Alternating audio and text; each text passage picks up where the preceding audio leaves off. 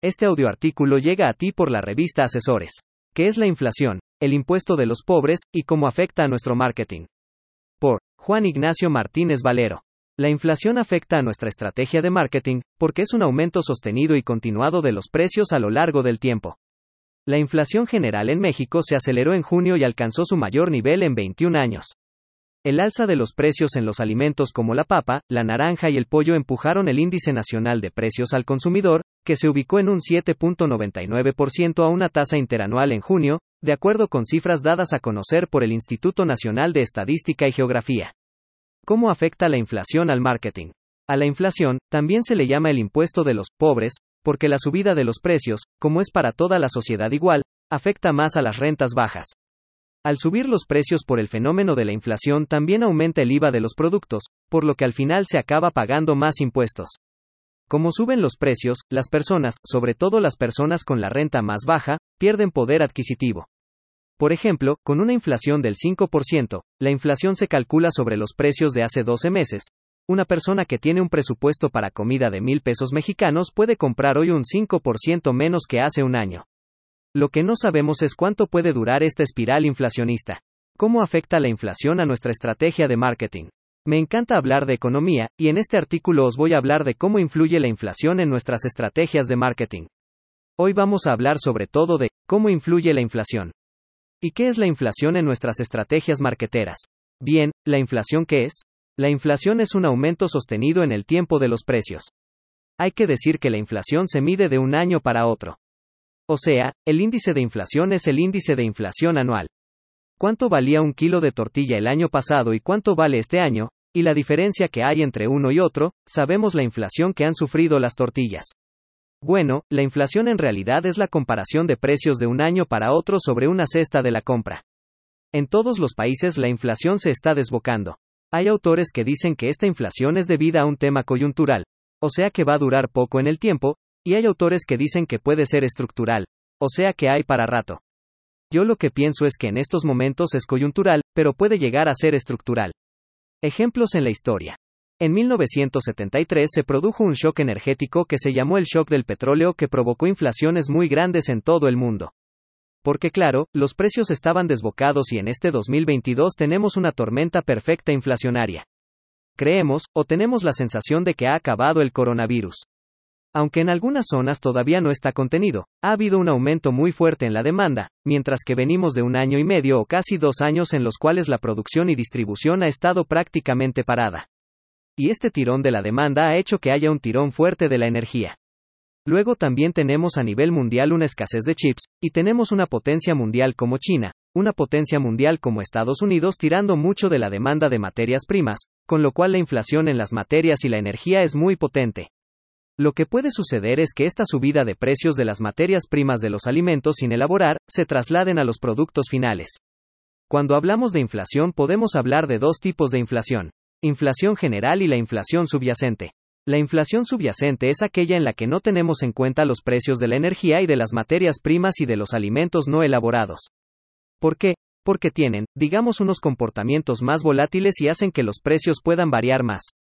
Bien, pero lo que a nosotros nos interesa sobre todo es, si viene una época de inflación larga y sostenida, ¿qué estrategias podemos realizar desde un punto de vista de marketing? Y aquí, como siempre se dice en economía, depende. Pensad que el marketing es una rama de la economía, es economía pura y dura, pues, tendremos que tener en cuenta qué tipo de producto estamos vendiendo para poder tomar las estrategias determinadas. Por ejemplo, a la inflación en economía la llamamos el impuesto de los pobres. ¿Por qué? Porque cuando suben los precios sube el IVA y las rentas más bajas tienen una menor capacidad de compra. Las rentas más altas, si la inflación es de un 5, 6, 7%, pues no lo notan tanto y pueden seguir con su ritmo de consumo. Pero las rentas bajas, que son la mayoría en México, y las rentas medias bajas tienen que acoplar su consumo a esta subida de precio. O sea, pensad que, si la inflación es del 5%, hace un año, yo con mil pesos mexicanos podía comprar 100 tacos si este año con una inflación del 5% solo puedo comprar 95 tacos. Por lo tanto, puedo comprar menos y si yo soy un vendedor de tacos me las tendré que ingeniar para seguir vendiendo piruletas. ¿Qué estrategias podemos realizar desde un punto de vista de marketing? Aumentar nuestra actividad de comunicación siendo más cercanos a nuestro consumidor, dándole recomendaciones de cómo ahorrar dinero y siendo muy activos en redes sociales e Internet para que nos vean y que nos vean preocupados por ellos. También podemos hacer acciones como por ejemplo reducir el packaging de los productos, pues si antes vendíamos packs de leche de un litro, ahora lo que vamos a vender son packs de leche de tres cuartos de litro. A esto se le llama inflación contenida. Y en marketing se utiliza mucho en épocas de crisis. Entonces no aumentamos el precio, nos van a seguir comprando igual, vamos a vender menos producto, pero vamos a tener más rotación. Como hemos reducido el coste de nuestros beneficios no se van a ver afectados. Otra opción es crear cupones de descuento, tipo si tienes tres cupones de esto, pues te vamos a dar un producto gratis, o si tienes cinco cupones vas a tener un descuento de tanto. También es una estrategia o una táctica de marketing que funciona en momentos de inflación y de crisis. Porque al fin y al cabo la inflación es una crisis. Otra estrategia que podemos abordar es mejorar nuestra eficiencia en las cadenas de distribución. Mejorar la distribución, mejorar la logística reduciendo sus costes, para reducir la parte del precio que lleva incorporado el producto debido a la logística y de esta manera poder seguir en el mercado sin aumentar precios. Crear canales de venta directa al público, como Internet. Pensad que las marcas que no aumentan precios están mejor vistas por el público por nuestros consumidores. También es interesante, innovar en la distribución e innovar en los canales de venta, en los puntos de venta, hablar con los grandes distribuidores, crear góndolas más atractivas, que de la sensación de que no se ha subido el precio. Porque claro, en época no inflacionaria el consumidor, tiene una relación bien clara entre marca y precio. Pero cuando hay inflación no es tan clara esta relación entre marca y precio.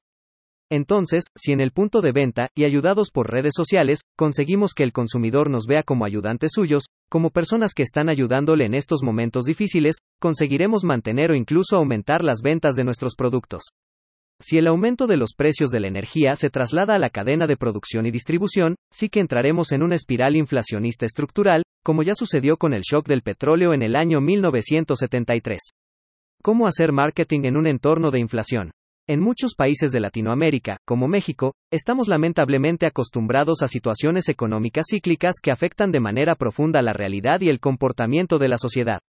Los mercados, entendiendo a los consumidores y las marcas que compiten por ellos, no están ajenos a estos movimientos y el marketing como disciplina se enfrenta, en estas épocas, a varios de los desafíos más exigentes, recurriendo en muchos casos a las estrategias más rupturistas y creativas para pasar la tormenta. Es bien conocido, y también bien pasado de moda, los recortes presupuestarios que exigen las compañías en términos de ejecuciones de marketing. Viejos paradigmas de gestión de las organizaciones todavía ven a las acciones de marketing como un gasto en sus cuentas contables en vez de una inversión que por ende debería tener un retorno de inversión. Hasta hace algunos años, era muy difícil poder justificar ese retorno de inversión, por ejemplo, en campañas publicitarias, en medios tradicionales, entre muchas otras acciones, y estas mismas organizaciones que siguen leyendo el presupuesto de marketing como gasto, son las que seguramente siguen ejecutando acciones que no cuentan con una evaluación del retorno de la inversión. Hemos visto, con cada una de las crisis que nos ha tocado vivir en los últimos cuatro años, pandemia, guerra de Ucrania y, todavía no sabemos claros ganadores, pero también claros perdedores en la lucha por la sobrevivencia de las marcas y sus mercados.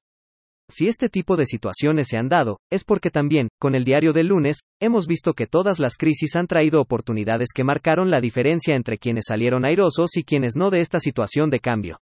Hoy todavía tenemos el diario del viernes, por lo que deberíamos estar atentos a poder detectar de forma temprana dónde están esas ventanas que se abren y poder aprovechar, en un contexto semejante, las escasas ventajas que podemos llegar a tener sin adelantarnos al futuro, y solamente analizando la situación actual y sumado una revisión de las situaciones pasadas, podríamos listar una serie de acciones que podrían ayudar a transitar la turbulencia.